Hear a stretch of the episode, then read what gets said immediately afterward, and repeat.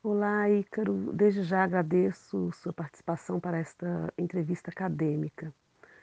Eu sou Valéria Ribeiro, aluna do curso de especialização em bullying, preconceito e discriminação na escola, pela Universidade Federal de São Paulo, Unifesp.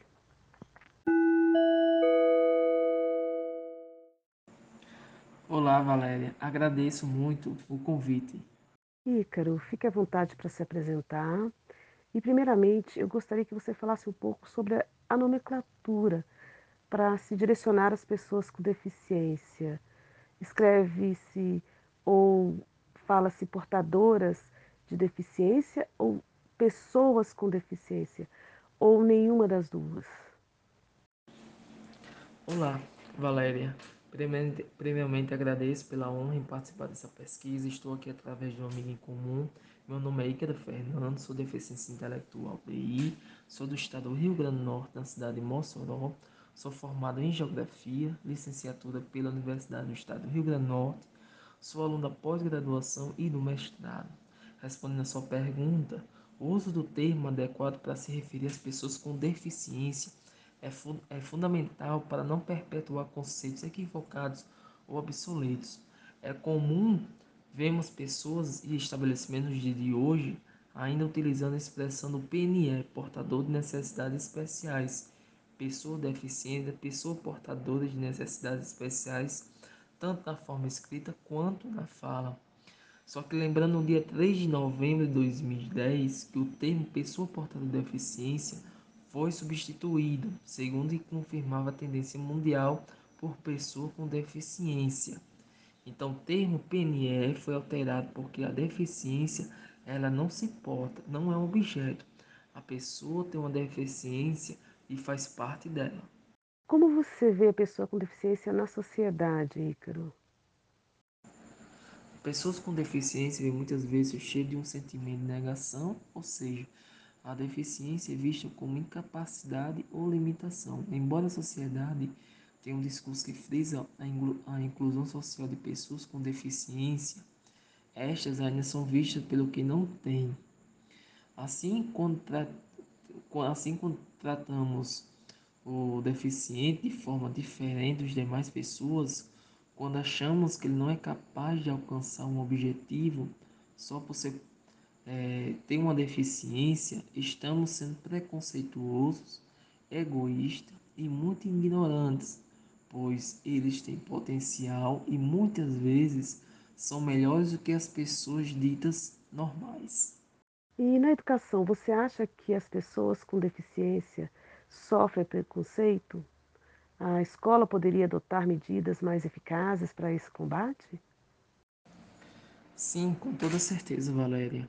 Esses comportamentos mais comuns nas escolas relacionados ao preconceito, os mais recorrentes são a marginalização e a segregação.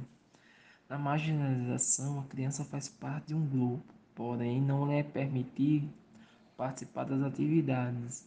Já na segregação, a criança com deficiente é deixada de lado, ignorada. Não são apenas os alunos os responsáveis pelo preconceito na escola, Algumas, algumas ações adotadas pela direção da escola podem também cooperar para que a discriminação se fortaleça.